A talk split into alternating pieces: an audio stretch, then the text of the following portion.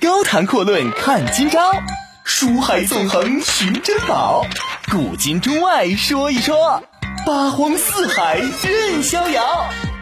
博南脱口秀就说不一样的事儿。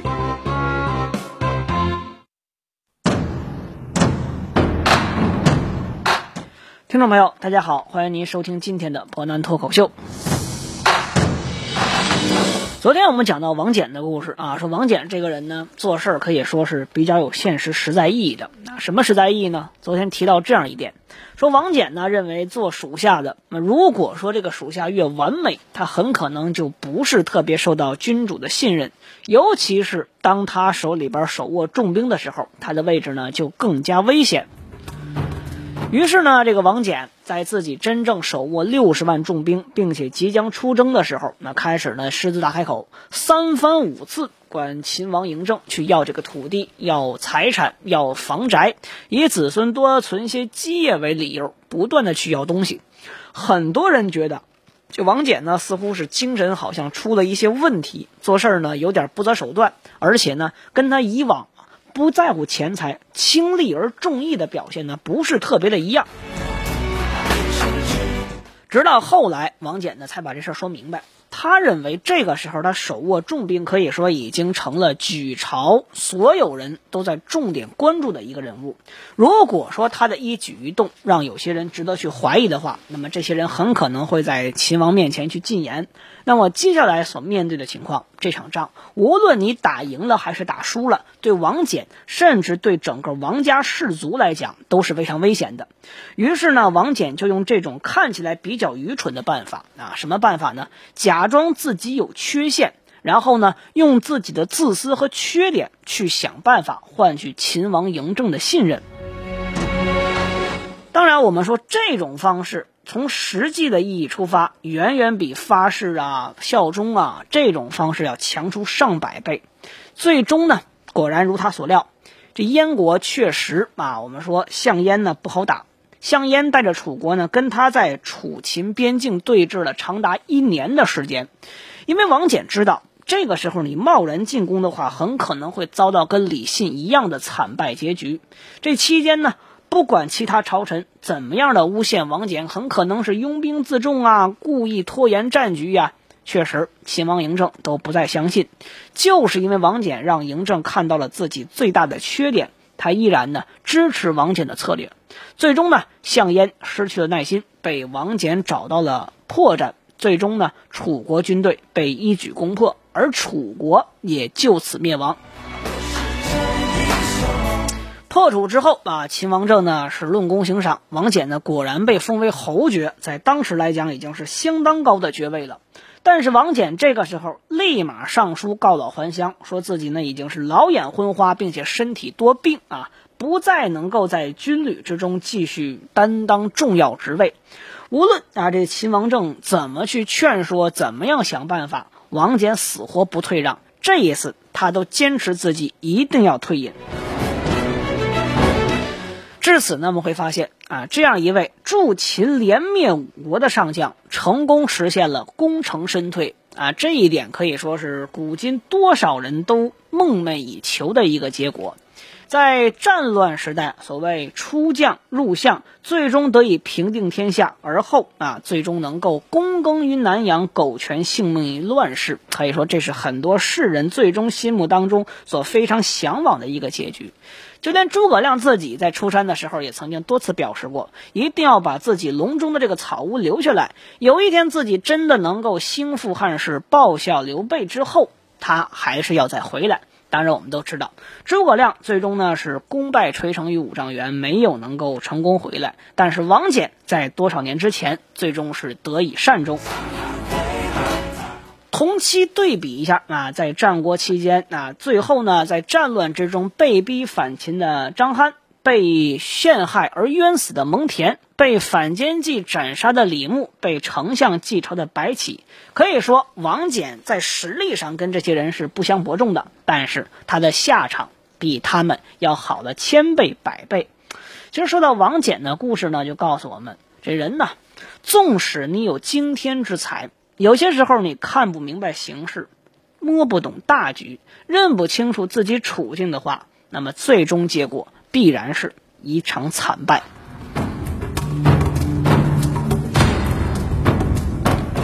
那么说完王翦的故事啊，我们转过头来看一看楚国最后的辉煌。要说楚国最后的辉煌呢，就不得不提到一个人，他呢就是项氏一族当时的领袖，同样也是楚国最后的上将项燕。实际上，项氏一族呢在楚国当中一直以来都属于名门望族，可以说跟屈氏就是屈原所在的一族是并驾齐驱的，都是属于楚国柱国级别的存在。公元前二二五年，秦王嬴政呢决定要准备一统天下。王翦之子王奔率领偏师十万讨伐魏国，李信和蒙恬呢两位年轻的上将率清军二十万，准备大举攻楚，一举灭掉楚国。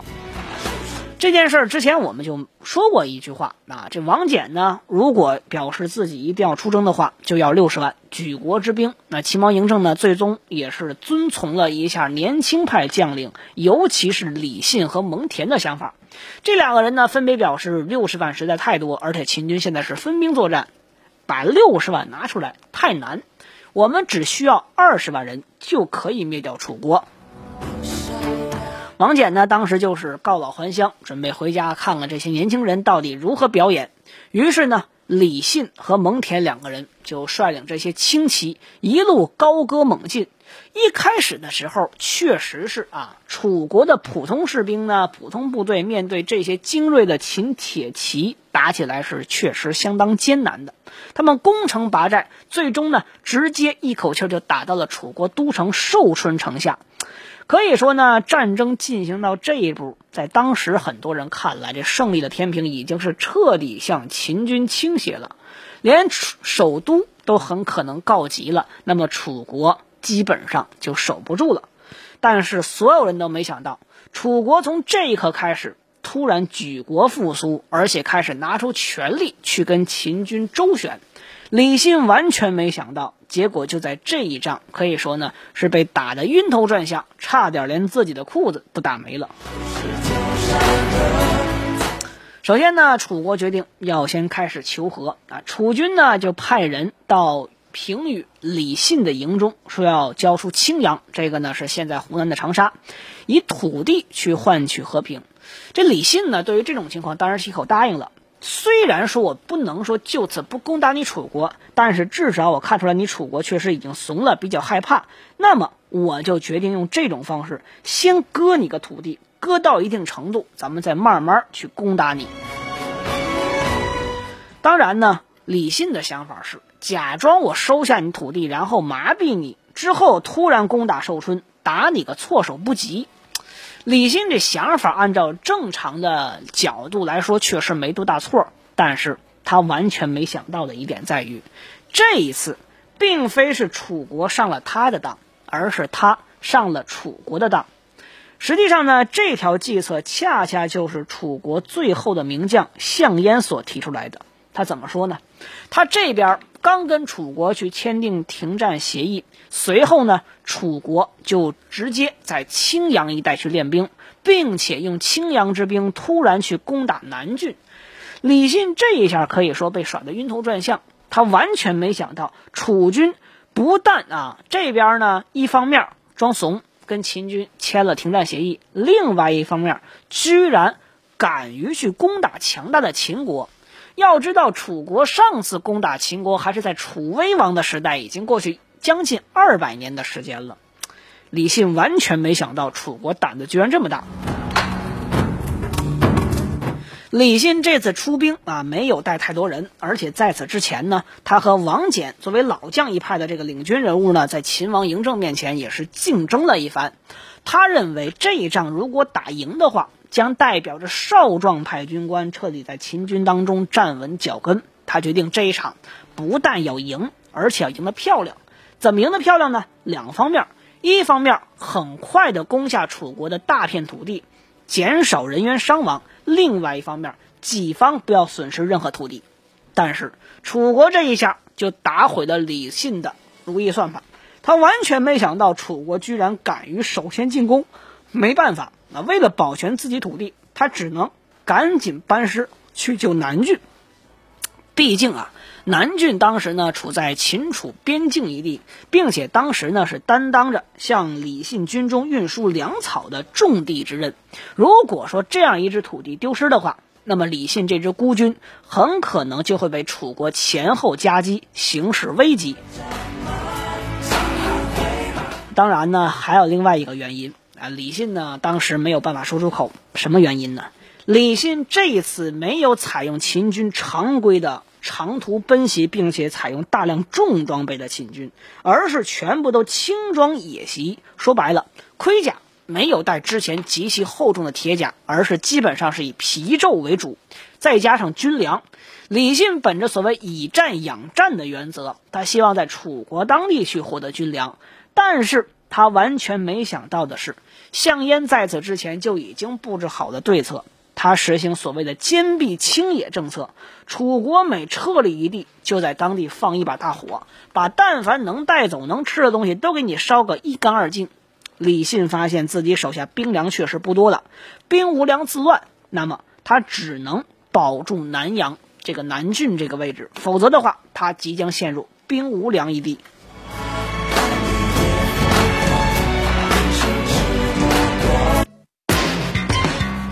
高谈阔论看今朝，书海纵横寻珍宝，古今中外说一说，八荒四海任逍遥。博南脱口秀就说不一样的事儿。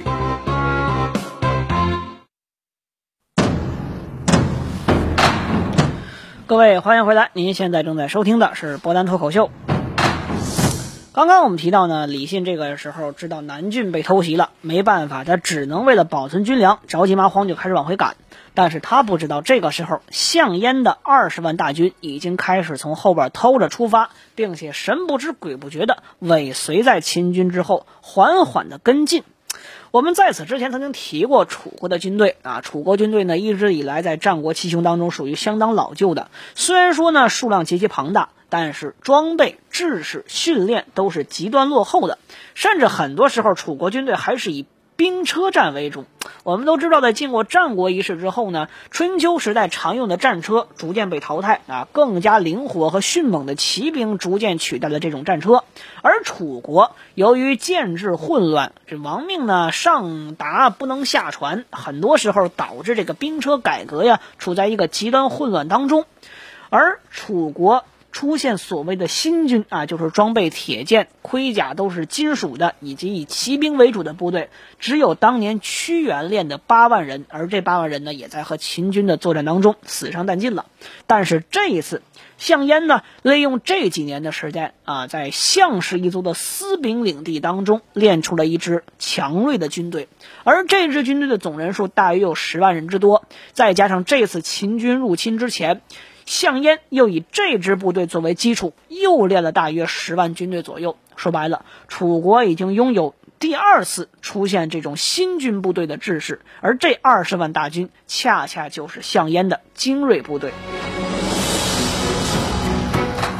再说李信这边啊，李信呢十几万的秦军经过一通急行军之后啊，终于呢是赶到南郡之下。把楚国的青阳军一通狠揍啊！这批青阳军呢，虽然说数量也不小，但是正如我们之前所说的，大部分都是一些老旧的兵车。其实这个时候呢，李信还没有彻底输。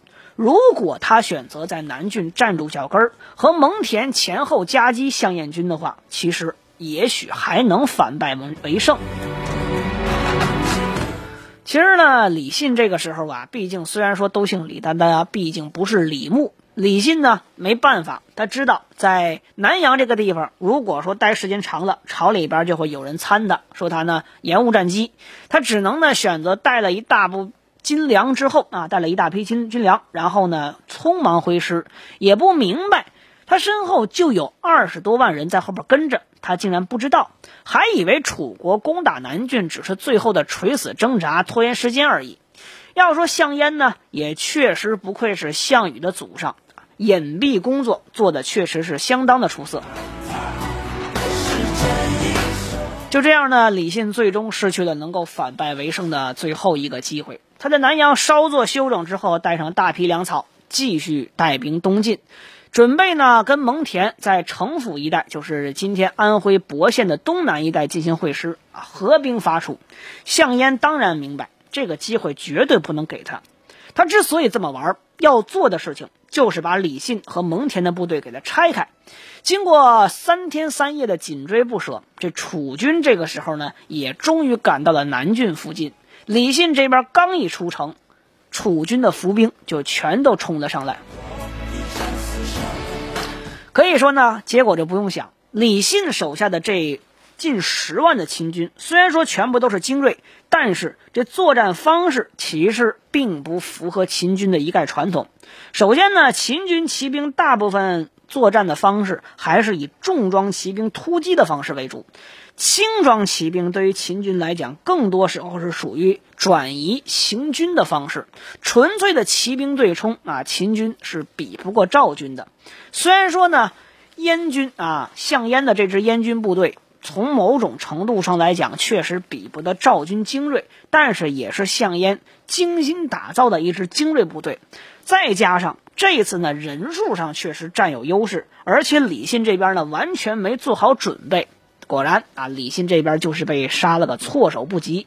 秦军呢在缺粮啊，同时呢这个气儿还没喘匀的情况之下，可谓是兵败如山倒，七名都尉阵亡于战场之上。值得一提的是啊，这场胜利呢是进入战国以来啊楚国。第一次战胜秦军，当然呢，也是楚国最后一次战胜秦军。没办法，李信呢，这个时候只能是收起自豪的自己的雄心壮志，带着这些残兵败将狼狈撤退。事实最终证明啊，项燕在这个谋略的运用之上，确实不愧于我们说楚国的最后一员上将。很快呢，我们说这项燕呢就开始回师，准备进攻蒙恬。蒙恬得到这个消息之后，第一个想法就是要赶紧的去营救李信。但是他也明白，李信虽然说是秦国上将，但是毕竟比不得手下的这些士兵来的更重要一些。我们都知道一句老话，叫做“三军易得，一将难求”。其实这个事儿你要怎么看？从不同角度出发，要看不同道理。李信在当时的蒙恬看来呢，很可能已经死于乱军之中，就算不死，也是惨败而归。就算回到秦国，也是难逃一死。而如果说蒙恬贸然进击的话，很可能把自己手下这十万的秦军一块儿给搭进去。如此一来之后，这秦军可以说就输的什么都不剩。二十万大军就此没有的话，无论是从人数上对秦军的来说，还是说从士气的角度对秦军来说，都有可能对天下一统之战产生不可设想的重大影响。于是呢，蒙恬决定还是以坚守为上，缓缓进兵。果然呢，他离开自己城池没过多久之后，项燕的部队就出现在了战场之上。双方呢，很快就发生了一场鏖战。虽然说项燕的部队人数占优势，但是由于蒙恬在此之前已经做足了准备，项燕呢只能是碰了个壁，转身去攻打南郡。虽然说项燕没有能够一口气儿吃下最终秦国的这二十万精精锐之军，但是这一仗可以说已经足够让秦国举国上下。动荡不已。这个后来的事儿我们都知道了。这嬴政知道这消息之后，暴怒，一脚踢翻了座前的暗席，拂袖而出，直接上车直奔王翦的家啊，就是请王翦去了。王翦后来呢，也果然是成功的出山，最终呢击败了项燕。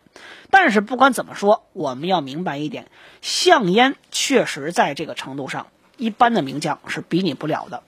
而且呢，项燕在和王翦的对峙过程当中，也并非是由于自己的实力不足，而是由于本国的种种问题。之前我们就提到了，从公元前的二十四年开始，王翦呢、蒙武这两个人率六十万大军，按照李信之前的路线进军到楚国境内，并且在陈邑、平舆一线开始和项燕的四十万楚军进行对峙。这对峙时间呢，可以说长达一年。楚军呢，终日不得一战，而秦军这边则是坚守不出。我们之前就提到过了，楚国这个时候已经举国上下动员起来，但是毕竟楚国的弊端依然还在。虽然说大家害怕秦国，害怕灭亡，这个时候暂时统一在了一起，但是随着时间一长，关于项氏一族一族独大的这个说法，又逐渐在楚国的朝堂之上弥漫开来。很多小人就开始向楚王进言，说项燕这个时候之所以举兵不进，他的目的呢，很可能是想和秦军达成某种的协议，回过头来灭掉大王您，他自己当楚王。再加上项氏一族当时呢，在朝野之中所占的地位啊、权力啊，确实非常之大，楚王对他们也是忌惮不已。这个时候，他就开始强硬下命令。命令项燕必须进军，而项燕在左逼右逼没办法之下，只能是进军。果然，他所做的事儿就如王翦所预料的，实际上这个情况也就和当年的长平之战差不太多。我们说到这儿，你就会发现，之所以这些人能够成功啊，白起在长平的成功，王翦在灭楚之战中的成功，更多的是得益于秦国本身的雄厚实力。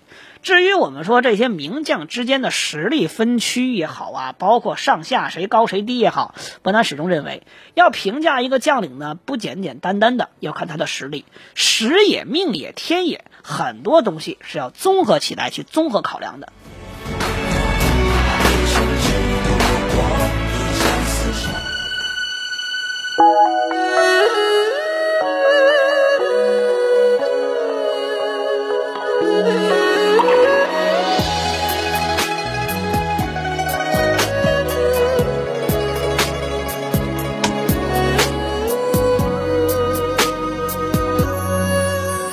趁三月雨纷纷，四月绣花针。羽毛扇摇着千军阵，锦缎裁几寸。看铁马踏冰河，似线风韶华红尘千丈歌。山水一程，风雪再一程。红烛枕，五月花叶深，六月杏花村。红酥手，青丝万千根，姻缘多一分。更残阳照孤影，牡丹染铜樽，满城牧笛声。一人一梦望君踏归程，君可见刺绣每一针，有人为你疼。君可见牡丹开一生，有人为你等。江河入海奔，万物为谁春？明月照不尽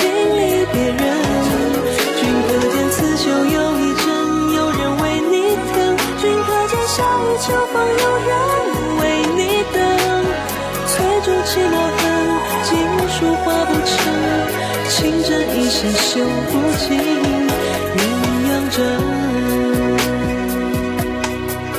此生笑傲风月，瘦如刀，催人老。来世与君暮暮，又朝朝，多逍遥。芙蓉城三月雨纷纷。四月绣花针，羽毛扇摇着千军阵，锦缎裁几寸。看铁马踏冰河，丝线风韶华红尘千丈歌。山水一程，风雪在一程。红烛枕，五月花叶深，六月杏花村。红酥手，青丝万千根，姻缘多一分。用残阳照孤影，牡丹染铜樽，满城牧笛声。一人一门望君踏归程。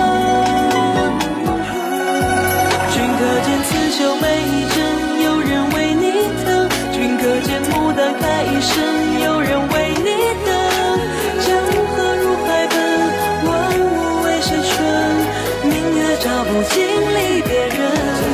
君可见刺绣又一针，有人为你疼；君可见夏雨秋风，有人为你等。翠竹泣墨痕，锦书画不成。情针一线绣不尽鸳鸯枕。